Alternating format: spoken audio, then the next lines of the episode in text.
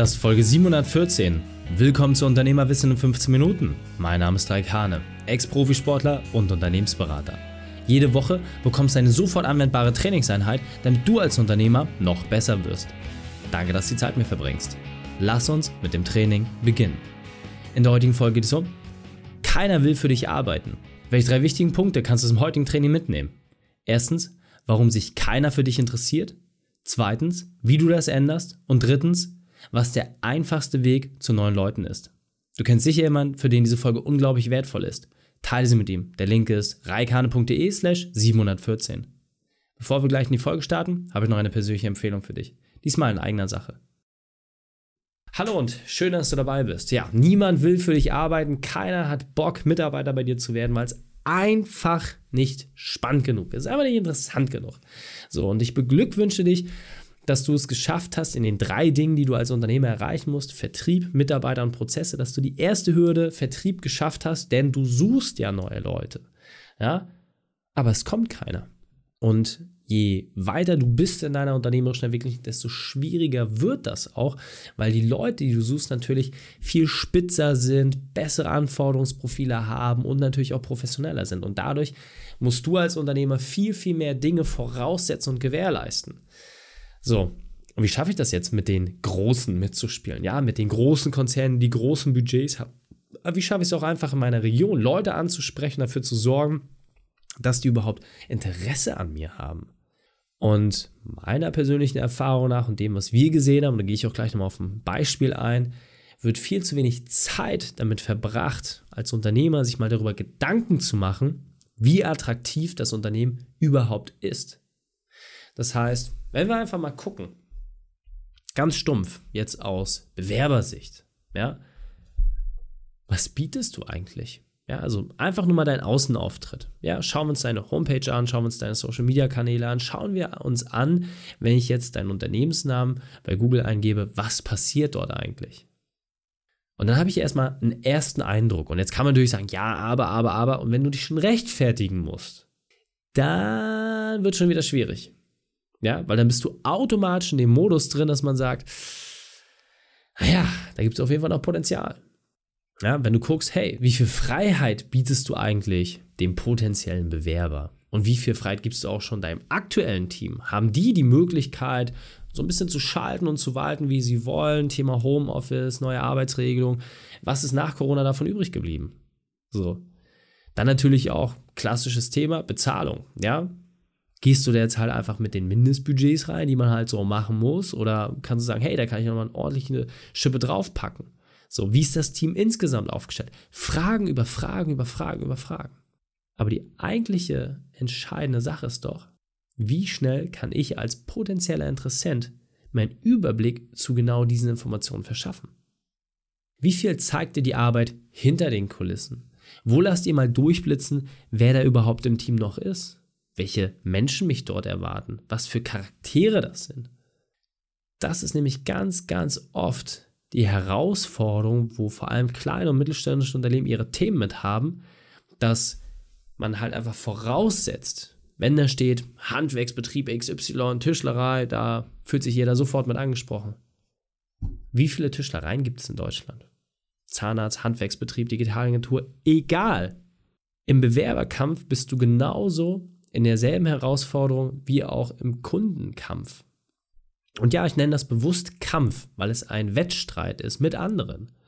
Und wie weit du die Dinge herausstellst, die dich einzigartig machen, warum die Leute sich entsprechend an dich wenden können, das ist einzig und allein dem Transport und der Transparenz deiner Informationen geschuldet. Das heißt, je weniger du dich darum kümmerst, je weniger Fokus du darauf hast, desto weniger wird auch im Ergebnis passieren. Und gerade wenn du neue Leute suchst, ist das Wichtigste, dass du den Leuten schnell einen Zugang gibst. Denn Kunden findet man heutzutage relativ simpel. Ja, ich sage das bewusst mit einer gewissen Vorsicht, aber Kunden findest du heutzutage relativ simpel. Mitarbeiter hingegen, da hast du ein anderes Verhältnis.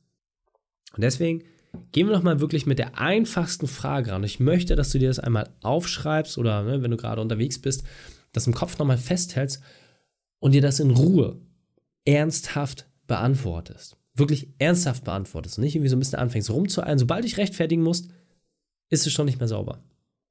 Aber die Frage, die ich stellen muss, ist, würdest du selbst bei dir anfangen? Würdest du selbst als Bewerber, als Interessent in deinem Unternehmen anfangen? Und kannst du das mit einem ad hocen, ja, auf jeden Fall, weil, bab, bab, bab, bab, beantworten? Oder ist das ein, naja, also, hm, ja, hm.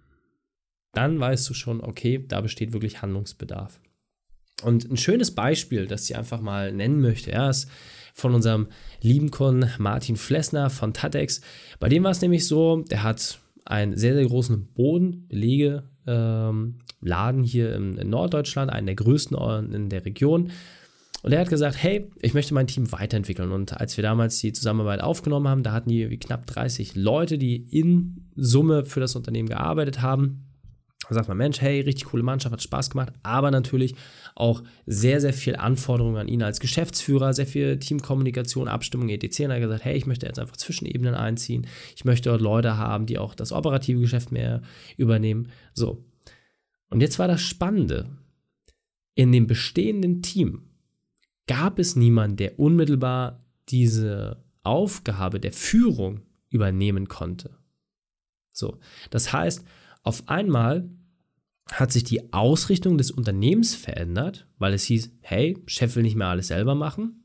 Das ist der Nachteil, wenn man bei uns äh, in die Beratung kommt. Und ich suche jetzt ein Team, was in der Lage ist, mich zu ersetzen. So, und prüfe einfach mal ganz kurz ab, ist das bei dir auch gerade der Fall? Und wenn das der Fall ist, erstens natürlich die Chance, da einen Termin zu buchen, dass wir uns das mal genauer anschauen. Aber auf der anderen Seite, Wer aus deinem Team könnte dann jetzt diese Aufgaben überhaupt übernehmen? Hast du überhaupt Leute, die zum einen fachlich geeignet sind, aber die natürlich auch menschlich geeignet sind, weil das ist ja häufig das Problem, dass die Leute fachlich nach oben gezogen werden, weil man sagt, ja, der ist am längsten dabei, der hat dies, das, äh, schon die Verantwortung dran. Aber ist diese Person auch überhaupt in der Lage, auch als Führungsperson zu agieren? Da wird es meistens relativ duster. So. Und deswegen war es zum Beispiel bei Martin so, dass wir komplett andere Personen auch gesucht haben, dass wir in komplett andere Bereiche reingehen mussten, dass wir vor allem auch neue Leute gesucht haben, die dann in der Lage waren, diese Führungsaufgabe überhaupt auch übernehmen zu können. Weil, nochmal, in der bestehenden Mannschaft war niemand dabei, der vom menschlichen her und vom fachlichen her beides gleichzeitig in der Lage war, diese Führungsaufgabe zu übernehmen. Wenn ich aber diese Aufgaben abgeben möchte, dann muss ich mir dafür auch die richtigen Leute suchen. Die muss ich einfach anders ansprechen als die Leute, die ich bereits habe. So. Und dieser Punkt ist mir besonders wichtig, deswegen will ich noch einmal verdeutlichen. Du hast einen riesengroßen Vorteil, wenn du bereits eine Belegschaft hast, wenn du bereits ein Team hast. Du kannst in deinem eigenen Team, in deinem eigenen Umfeld fragen, ob es dort Leute gibt, die bereits über die Qualitäten, die du suchst, verfügen. Das heißt, Friends and Family sind immer ein Beschleuniger, damit du schneller an potenzielle Bewerber rankommst. Und auch dort ist es einfach eine Strukturfrage, denn die Outdoor-Marke Patagonia, die natürlich relativ viele Leute da draußen kennen, haben anderthalb tausend Mitarbeiter, 1500 Leute aufgebaut, weil sie regelmäßig nach Leuten gefragt haben in ihrer bestehenden Belegschaft. Ja, das heißt, es sind fast alle aus dem Bereich Family and Friends gekommen. Weil erstens es natürlich Leute waren, die ein ähnliches Wertemuster haben. Das heißt, das Thema ne, Verbundenheit zur Natur, Outdoor, dort irgendwie draußen aktiv zu sein, das waren alles Leute, die schon einfach sagen, hey, auf das Thema eingekauft, Haken dran. Das gleiche wird auch bei deinen Leuten passieren, ja. Deine Belegschaft hat ja automatisch Freunde und Bekannte, die irgendwo in der Regel in ähnlichem Wertekorridor leben. Ansonsten würde man sich da ja nicht verstehen. Man braucht ja Gemeinsamkeiten. So. Und dann dort gezielt zu fragen, sagen, hey, wir haben folgendes Thema, XYZ, ne, ob das jetzt Führung ist im Vertrieb, ähm, ob es äh, jemand ist, der in der Buchhaltung aktiv ist, völlig egal. Aber einfach gezielt dort nachzufragen und das auch mit einer gewissen Vehemenz und natürlich auch pro Kopf Prämien zu zahlen und all diese schönen Dinge. Das einfach gezielt zu nutzen, nimmt dir unglaublich viel ab, weil du hast dasselbe Wertemuster. Und die Ergänzung im Team, das ist das eine, was du suchst aber auch die gleiche Grundausrichtung, die macht es dir deutlich leichter, dann dein Team auch alleine Entscheidungen treffen zu lassen. Das heißt, je gleicher die Leute im Team sind vom Wertemuster her, je mehr sie sich mit ihren Kompetenzen ergänzen, desto besser kannst du dort das Team auch alleine Entscheidungen treffen lassen. Und jetzt weiter im Text. Ja, und bei Martin war es halt einfach so, ja. Er wollte einfach viel Verantwortung übertragen, hat einfach geguckt, mit welchem Personenkreis geht das entsprechend. Wie gesagt, dazu mussten neue Leute herangezogen werden. Dadurch kam natürlich nochmal eine ganz andere Dynamik rein, weil natürlich auch der Vorteil, wenn neue Leute dazukommen, die aber einfach auch äh, ja, in, der, in der fachlichen Expertise gut passen, dann hast du automatisch frischen Wind. Es werden ein paar alte Sachen entstaubt, ja, da kommt mal ein bisschen Bewegung in das ganze System rein.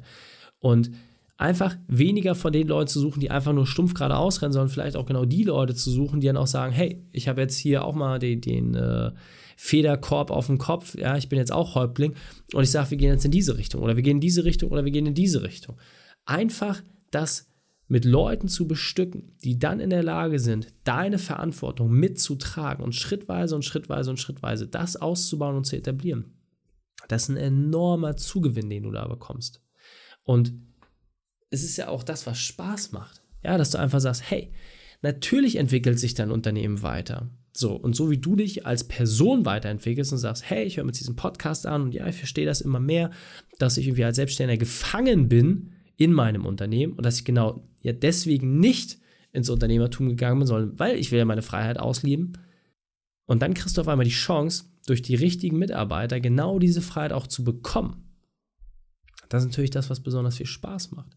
Und eine Sache, das möchte ich hier auch ganz klar herausstellen, weil das natürlich ein Irrglaube ist, du wirst nicht alle auf der Reise mitnehmen können. Das heißt, natürlich hofft man, dass wenn das Unternehmen besser wird und größer wird und strukturierter wird, dass du Leute mitnehmen kannst. Aber wird es nicht. Das heißt, genauso war es äh, bei Martin entsprechend auch.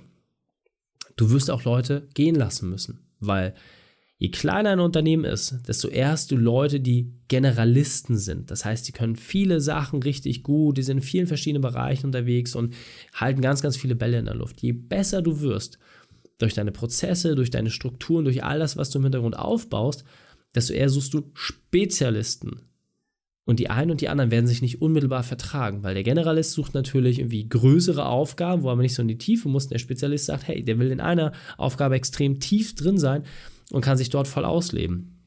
Und deswegen muss dir einfach klar sein, du wirst nicht alle auf der Reise mitnehmen können. Das ist vollkommen okay, da ist niemand mitgeholfen. Die Frage ist, sind die Personen bereit, sich weiterzuentwickeln? Und dann hat man dort gemeinsam Ansatz.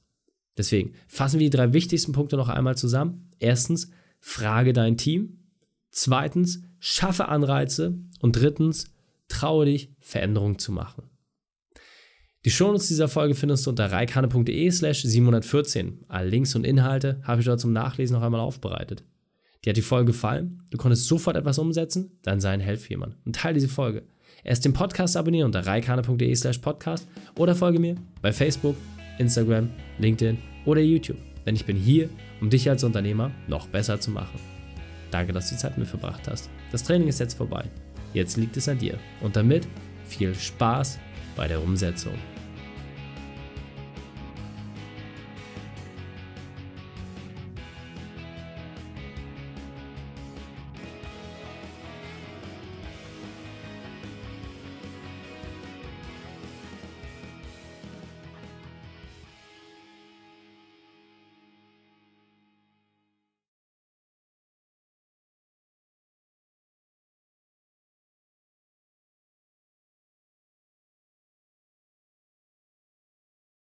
Und wenn du Ideen wie diese für dein Unternehmen auch umsetzen möchtest und auch 10 Stunden pro Woche weniger arbeiten, dann buche deinen Termin für ein kostenfreies Erstgespräch.